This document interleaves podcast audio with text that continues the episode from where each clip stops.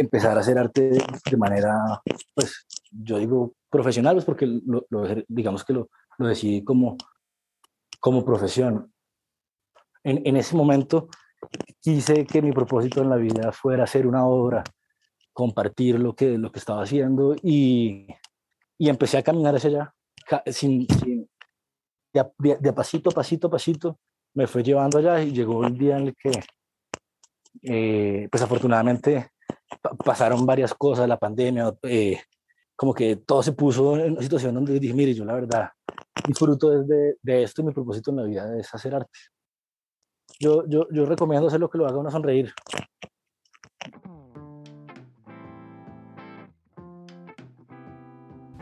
Hola, mi nombre es Luisa Vanegas y a pesar de tener una vida llena de amor y privilegios, desde muy joven tuve momentos de ansiedad y de hacerme preguntas como ¿de qué se trata la vida?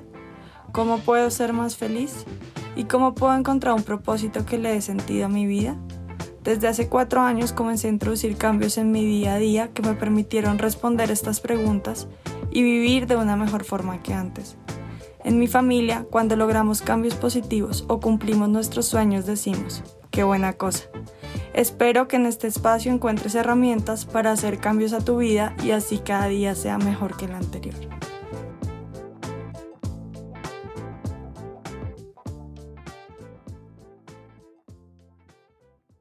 Hola, hola, bienvenidos a Qué Buena Cosa. Hoy les traigo una entrevista que amé hacer, me disfruté full de un gran amigo mío y eh, él se llama Daniel Criales.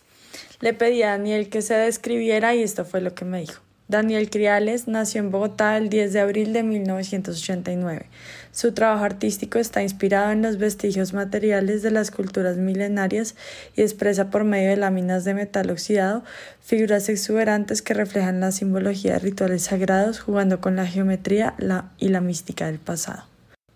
Persigo crear objetos que evocan y reclaman la adoración y el respeto por la naturaleza, pretendiendo transmitir movimiento y energía como símbolo de vitalidad atemporalidad y universalidad. Más que simples esculturas, mis obras buscan ser comprendidas como un mensaje preexistente, presente y futuro que conlleva un continuo retorno a los orígenes, inspirándome en los vestigios que conocemos de los pueblos ancestrales, dotando mi obra de un ritmo vasto en símbolos espirituales y geométricos. Mi obra pretende comprender a la naturaleza como una deidad al ser objetos de culto que le reclaman a la contemporaneidad, adoración y respeto. Les dejo mi entrevista con Daniel Criales. Soy fan, fan de él. Tengo ya una hora en mi casa y espero que después de escuchar esta entrevista todos vayan a comprarle una escultura a Daniel Criales, como le digo de cariño, el negro. Acá está mi entrevista con este gran artista. Hola Dani, ¿cómo estás? Bienvenido al podcast. Qué buena cosa. ¿Cómo estás hoy? Bien, muy contento de, acompañarlos. Gracias por, por la invitación. ¿Ustedes cómo van? Bien, pues acá en qué buena cosa en esta tercera temporada estoy trayendo eh, emprendimientos que amo y el arte que tú haces ha sido para mí muy importante como en mi vida porque se me hace muy bonito como que cuando necesito ver algo bonito, algo que me genere inspiración, voy a tu, a tu cuenta de Instagram y veo tus piensas y digo como, wow, qué lindo. Y ahorita tengo el privilegio de tener una en mi casa que me recibe cada vez que entro y es algo demasiado bonito. Siempre pienso en ti cuando, cuando entro a mi apartamento y todo el amor que le pusiste a esa obra y cómo quedó bonita. Entonces, ha recibido muchos elogios a, a las personas que han visitado mi casa y dije, claro que Daniel tiene que ser un invitado a mi podcast porque necesito compartir eh, este talento que él tiene y estas obras tan bonitas que está haciendo. Mi Vane, no sabes la, la alegría que me invade al oírte, de, de corazón gracias para uno como, como artista compartir lo que hace y encontrar que, que, que hay personas que, que, que, también lo comparten de esa manera, pues le, llena el, el, alma de, de, satisfacción. Qué rico poder acompañarlos eh, y que también me hayan dado la oportunidad de, de, de, tenerme ahí en la casa, de, tener un criales. Eso ha sido un viaje muy bonito y, y afortunadamente pues me he encontrado cada vez con, con, con, personas, con puertas que me han abierto el corazón y bueno, lo llena uno de ganas para seguir trabajando y seguir haciendo, y seguir haciendo, bueno, en este caso arte. Claro que sí, qué chévere. No, a mí me parece lo máximo. Yo en mi podcast siempre intento traer empresas o emprendimientos o cosas así que tengan como un propósito de vida y, evidentemente veo que para ti el arte es parte de ese propósito que tienes porque tú estudiaste derecho. Entonces me gustaría un poco que nos contaras cómo llegaste al arte, cómo fue eso, porque bueno, no, no fue lo que estudiaste eh, inicialmente. No, mira que, que mi, transición al arte ha sido, ha sido muy bonita porque, pues, tal cual yo no estudié nada que tenga que ver o, que tuviera alguna relación con, con el arte, con el diseño. De hecho, era de esas personas que hasta los 27 años de edad me consideré absolutamente nula eh, o que no tenía ninguna, digamos, ningún don para, para un artístico. Y estudié una carrera que, que, la gente creería que en principio tiene nada que ver con el arte, que es el derecho. Cuando terminé la carrera, yo con otros eh, amigos que habíamos estudiado la carrera, pues formamos un equipo de abogados y durante siete, ocho años, casi diez, eh, pues yo ejercí con, con absoluta convicción pues la, la, profesión del derecho, que también es hermosa. ¿Qué pasó? Eh, por cosas lindas de la vida, este, un tema de derecho nos llevó a, estar muy cercanos a la sucesión de uno de los, de los, de los artistas, para mí más importantes, latinoamericanos y eh, uno de los escultores colombianos más chéveres, que es el señor Edgar Negrete.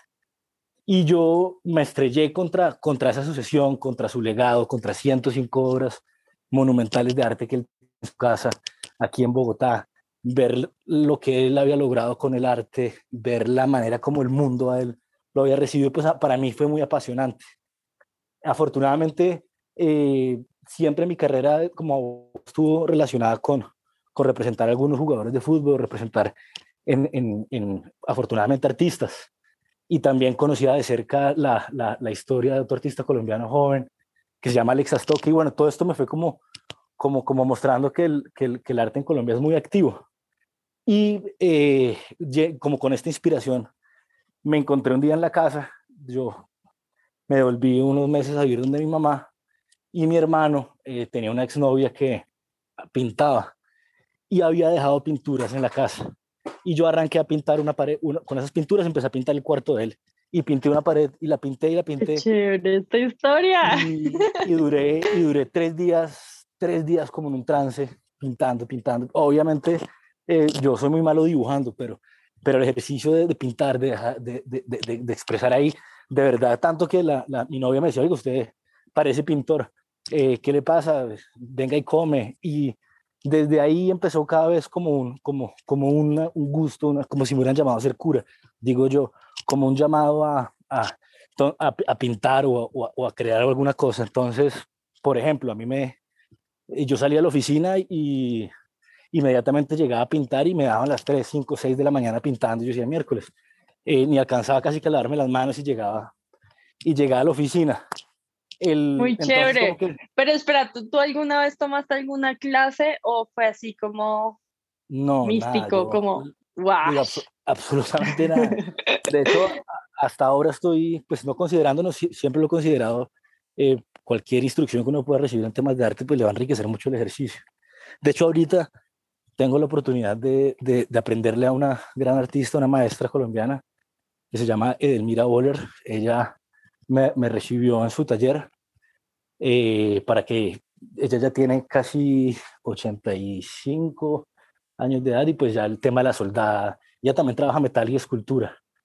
Y, y pues le estamos ayudando acá en el taller a, a, restaurar unas piezas de ellas y bueno, aprendiéndole como una, como una, como una esponja todo lo que ella me, me habla sobre composición, color, estructura, bueno, no, ha sido también de, de esas cosas que te digo que, es, que, que, ha sido casi que espiritual. Me he venido sí, encontrando un camino muy, muy, muy, lindo. Pero sí, no, yo nunca estudié nada que tuviera que ver con diseño o arte. Eh, ok, ¿y hace cuánto fue ese, ese fin de semana que te pusiste a pintar y a pintar y a pintar? ¿Hace cuánto? Lo tengo, lo tengo claro, lo tengo claro porque fue a los 27 años. A los 27 años porque me parece chistoso porque era la misma la misma edad de la que empezó a pintar Van Gogh. eh, a los 27. Ah, mira. Súper, ¿y cuántos años tienes ahorita? Yo estoy en 30 y voy para 34. Tengo 33. Ok, o sea, hace 7 años. Sí, aunque yo empecé, digo, como, como pintando, aunque soy muy malo para dibujar. Y de hecho, cuando quise llevar los primeros dibujos a algunas galerías, me, eh, pues no, sí me decían que no tenían idea. Me cerraban, pues no me cerraron la puerta, pero pues sí, no, venga después, eh, siga buscándose, siga buscándose y me estrellé con ¿Y cómo llegaste? Sí, esa era mi pregunta, porque es que la escultura me parece que te fluye mucho, o sea, no he visto nunca un dibujo tuyo, pero tus esculturas se me hacen divinas y siento que en serio tienes un don ahí. Cuéntame cómo terminaste en la escultura. Sí, eh, fue lindo porque, porque digamos que me decían píntese algo. Entonces yo decidí pintarme un río. Entonces normalmente la gente pintaría el río, pintaría, bueno, haría un tema mucho más de dibujo, yo pintaba un reguero como de energía, como de, de movimiento. Entonces, como que el, el, objeto, la capacidad de llevar la idea a un objeto y darle vida, eh, e, esa capacidad de llevarlo en la abstracción, algo físico, me quedó mucho más concreto en la escultura. En la dibuja, de pronto en, en, la expresión del dibujo me quedaban las ideas como muy, como, como muy locas, muchas ideas al mismo tiempo. Aquí logré concretar el tema del objeto eh, y creo que la, e, e, ese, ese, ejercicio de, de, crear una cosa que sea física, o tiene como una mística y tiene una cosa que es, que es hermosa. Y me quedó más fácil expresar las ideas en, en el metal. Y, y, empecé a trabajar de a poquitos, de a poquitos, de a poquitos, y pues la, la vida se me convirtió en, de corbata a estar en, en pinta de, de, mecánico, pues, de, de taller. Eh, y es la cosa más linda que me ha pasado en la vida, la verdad. Yo, como que a veces uno como que no entiende la vida y dice, oiga, yo voy a terminar haciendo figuritas de metal, y, y, pero sí, a eso me ha llevado, afortunadamente, a eso me ha llevado la vida y afortunadamente en, en, en algún momento, pues también tomó uno la decisión de, de como de hacerse caso y decir, bueno, hermano, esto no es, esto no es solo que me gusta los fines de semana, sino esto me quita el sueño, eh, se te vuelve una obsesión mental. Creo que el, el, tema del arte es, yo me acuesto pensando en, en, la, en, en, estructuras, en geometrías. Me frustro muchas veces. De hecho, vive uno en un, en un estado mental que, tiene que, que, que, que es obsesivo. Y, y, bueno, no sé, la verdad que ha, ha sido muy lindo. Cada, yo digo que el, el, camino artístico, más que un ejercicio profesional, ha sido un, un ejercicio espiritual. Qué bonito, sí. Como conectar con algo superior a ti a través del arte es increíble, sí, como que, Qué chévere. como que uno, el, el, sí, y, y, de la mano empiezan a llegar otras personas lindas, eh, bueno, muchas cosas bonitas. Súper, ¿y sigues ejerciendo derecho o ya estás dedicado full pues, al arte? Llegó, llegó un momento donde, pues uno, yo, yo pensaba hacer las dos cosas, digamos, seguir ejerciendo y, y, y, y por ahí, bueno, es que yo vi una entrevista del, del maestro Edgar Negret y alguna le preguntaron cuál era el éxito de su vida en la escultura y él dijo, es que desde que me levanto hasta que me acuesto estoy pensando en mi obra. Entonces tomé la decisión de, de, de, de, de darme un espacio de tiempo donde solo quería levantarme y acostarme pensando en la obra, eh, con todas sus implicaciones económicas, sociales, bueno, con, con todo lo que le, le, implica uno decirle a la gente, oiga, me, me voy a dejar de, pues no es que yo fuera, yo tenía una oficina de abogados, yo tenía una empresa, una, una firma de abogados, era socio del 30 y pico por ciento. Yo, la, la, el ejercicio legal de nosotros era en serio también. Eh, y la gente a veces no entiende que uno diga, oiga, de verdad, mi sueño no es esta firma de abogados, sino mi verdadero sueño es otra cosa. Entonces, durante un tiempo dejé de ejercer y eh, por ahora ha sido lindo porque los temas que me han salido legales son muy relacionados también con, con el arte, con derechos de autor, con algunos temas muy puntuales, pero, pero realmente estoy enfocado 200% en, en, en la escultura. Qué chévere, felicitaciones, qué bonito. No, bueno, y hoy en día, ¿qué obras tienes? ¿Tienes solo esculturas o también tienes pinturas? No, yo he venido, yo, yo he venido, digamos que me, me, encontré últimamente con una persona que maneja el color de una manera tan bonita eh, que quiero, quiero empezar otra vez a, a no solo manejar el, el metal en, como oxidaciones, sino empezar también a incluir color. y por un ejercicio que es que el, pintar me, me, me, me, me, trasciende, quiero volver a empezar a, hacer obras de, de, pintura más para mí que como para compartir.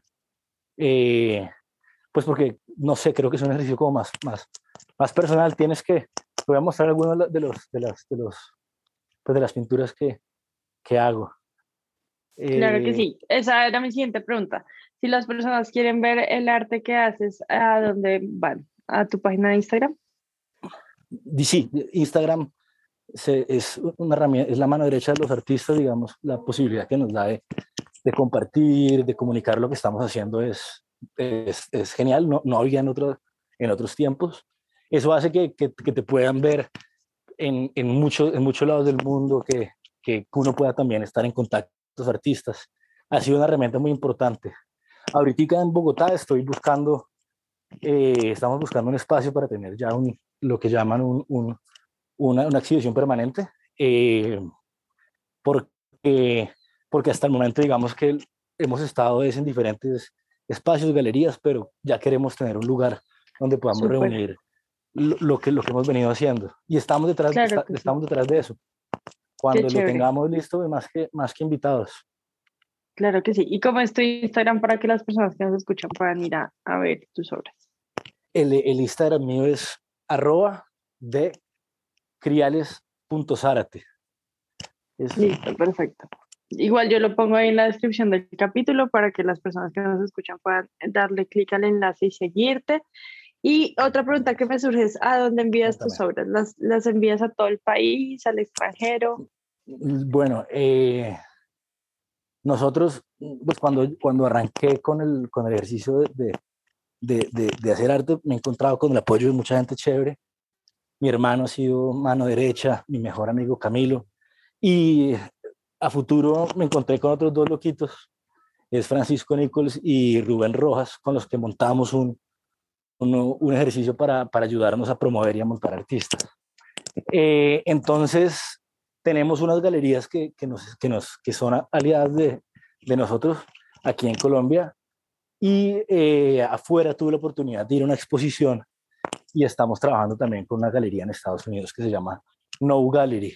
Eh, y nos han abierto los espacios para, para exponer afuera, eh, con los consulados, con, con, bueno, digamos que ahí también uno tiene que ser eh, muy, muy activo como artista en, buscarse los espacios en, y, en abrir las puertas. Muchas veces están ahí, pero uno, uno o le da pena o le da susto eh, y, hay que, hay, y hay que, digamos, hay que creérsela. Esa es la primera parte del, como del cuento. Eh, Total, hay que actuar como si uno fuera el artista más famoso del mundo. De hecho, sí, claro, de hecho, mira lo lindo. Estaba yo en Estados Unidos, eh, en una feria muy importante en, en, Miami, la Semana del Arte, y mi tía me acompañó a la feria.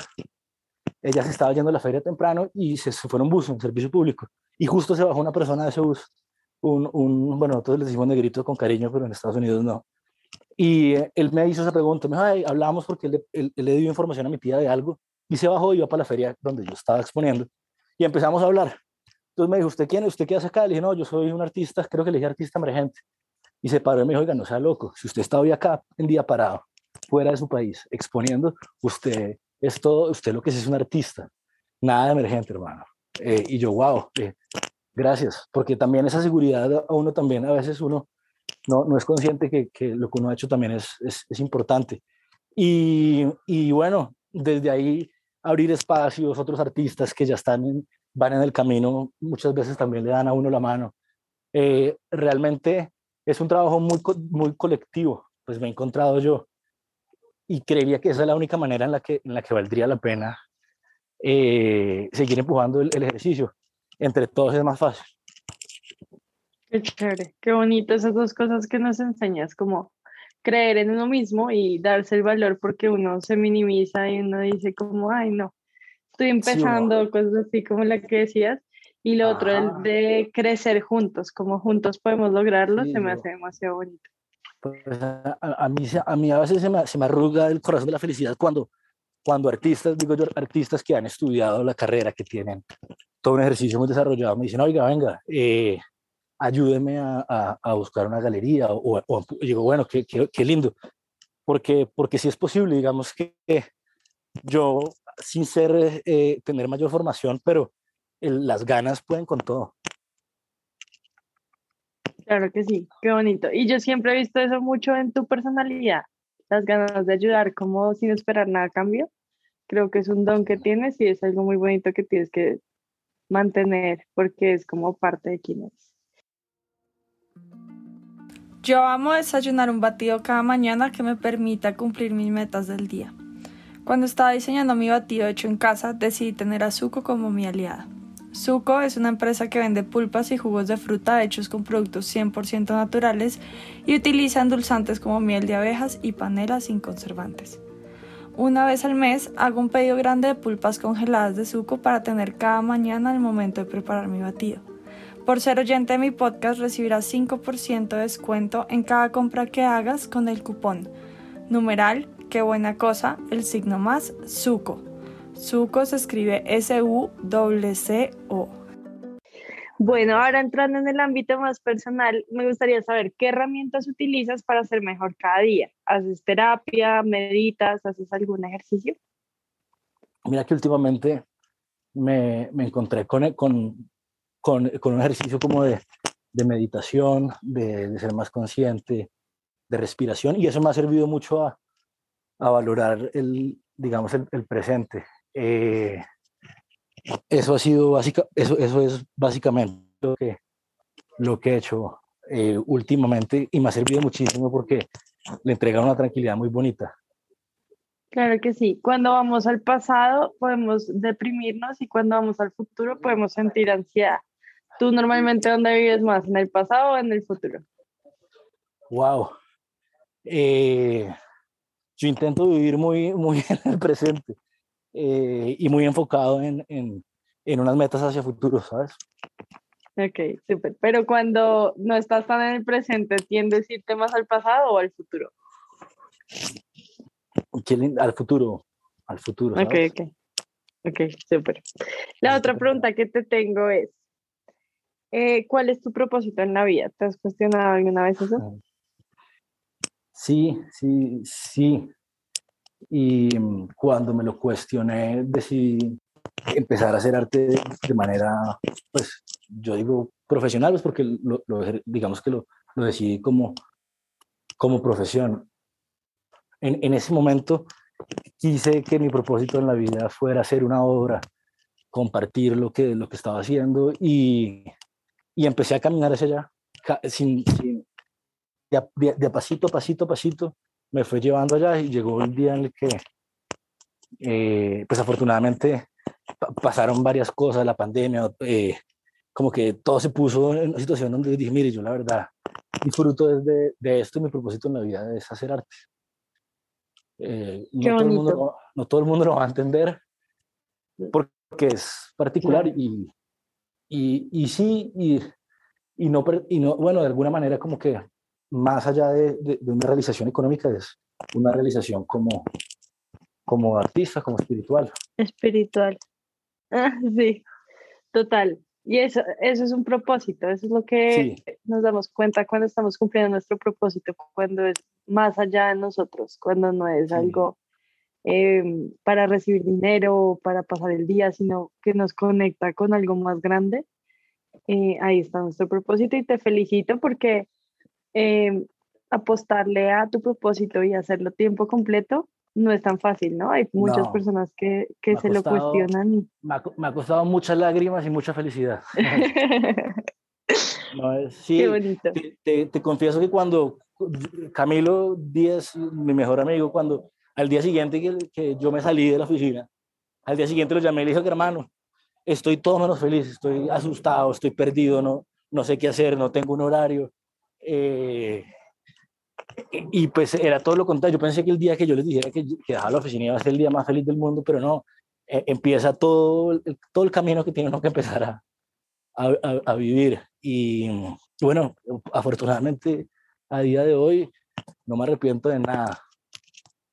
Qué bonito, sí. Cuando nos quedamos ahí en esa, en esa oficina, por así decirlo, en, un, en una manera como figurada, es, es, muy cómodo, ¿no? Es como muy monótono. eh, y da miedo salirse de ahí, pero también es como morirnos en vida, como que nuestra alma no está recibiendo lo que necesita. Y cada vez es más difícil, cada vez es más difícil salirse de esa comodidad. Porque no sé, a veces lo veo en amigos que, que les empieza a ir, pues, les empieza a ir económicamente cada vez mejor. Así ellos detestan lo que están haciendo. Y pues ahí la decisión cada vez es más difícil. Eh, sí, yo, no sé, yo, yo, yo, yo, recomiendo hacer lo que lo haga uno sonreír. Qué buena recomendación. Qué buena recomendación. lo voy a poner ahí en la, en la promoción del podcast. sí, si uno, lo, hace, si uno lo llena el alma, ahí todo empieza a suceder mágicamente. Claro que sí. Otra pregunta que te tengo es si has hecho de la felicidad un hábito y si es algo que buscas tener cada día. Sí, sí, de alguna manera el, el, eh, para mí la felicidad era poder, poder hacer lo que estoy haciendo y, y, y lo estoy haciendo a diario. Eh, y yo creo que eh, esa, esa, esa parte que uno llama felicidad es, es poderse dar uno gusto. Y eso, y, y, que lo que uno esté haciendo lo haga feliz, lo, lo divierta, le, le, permita, en mi caso, pues compartir con más personas. sí, yo estaba, estaba viendo ahí también que el arte fue un medio también para conectar con, con, las personas de una manera diferente, como que conectas con ellas de una manera más profunda y no tan superficial. No sé si estoy en lo correcto. No, sí, sí, totalmente. Eh, y, y, la, y afortunadamente hoy en día las personas que, que se han quedado con, con, alguna obra mía es, se han quedado con un pedacito de, mío. Y me alegra y me llena infinitamente que, que, que, lo tengan. Qué bonito. Y yo soy una de esas y siento que sí es así. Lo que nos escribiste en la dedicatoria, pues se me guardaron los ojos porque fue demasiado bonito y es que se ve el amor que le pones a, a la obra y cómo logras en serio dejar esa huella tuya. No solo como en la obra, sino como en los corazones de las personas que, que la recibimos. Bueno, otra pregunta que te tengo es, ¿qué buena cosa haces en tu vida que las demás personas te alientan a seguir haciendo? Bueno, esa, esa es fácil, arte. Eh, punto para acá todo el mundo me ha dado la mano y me dice, hagámosle, hagámosle, hagámosle, hágale, hágale, hágale. Qué chévere, qué chévere. Y la otra pregunta que te tengo es, ¿qué buena cosa haces en tu vida que te da satisfacción a ti, así otros no estén de acuerdo con que la hagas? Pues yo tengo tres perros y dos gatos y vivimos en un apartamento pequeño y si pudiera tener más perros y más animales. Y no todo el mundo entiende ese, ese por los animales. sí. Yo creo que esa no me claro. entiende todo el mundo. Sí, no, son muchos. son muchos, pero. Somos pero muchos, son muchos. Sí. qué bonita labor. Además que también he visto cómo la conexión que tienes con ellos y es algo demasiado fuerte. Pues yo tengo mascotas, pero siento que tú logras conectar con estos animales de una forma más allá de la que, de la que yo logro. Es algo muy bonito cómo te, cómo te miran tus mascotas. Son familia, somos familia con los chinos. Claro que sí, son como tus hijos. Bueno, y la última pregunta que te tengo es, ¿cuál es tu primer recuerdo? Uf, tengo, tengo un recuerdo eh, con mi primo, con mi primo Santiago Suárez, tomando tetero en la casa de mi abuelo, chiquiticos. Me acuerdo que eso me encantaba, el tomar tetero con él y ver televisión. Qué buen recuerdo, qué bonito, me dio como esa, esa seguridad que siente un niño en un espacio seguro y como con algo eh, que le felicidad a uno como un tetero. Sí, éramos los primos que tenemos como la misma edad, uno lleva como 8 o 9 meses y siempre que nos veíamos pues era Tim, mi llave. Y me acuerdo mucho de eso, está en la casa del abuelo tomando cada uno un tetero porque los dos hemos sido siempre bien comelones eh, de chocolate. Lito. Creo que no te de chocolate. Qué bonito, qué bonito recuerdo.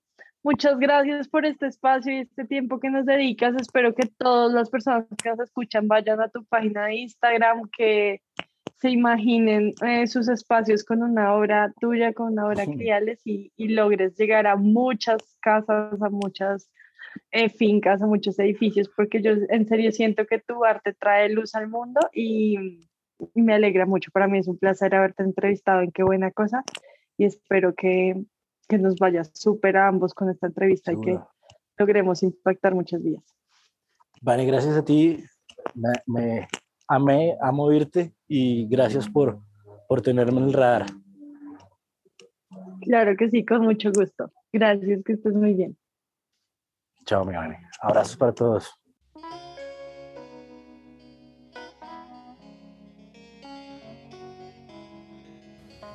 Gracias por escuchar.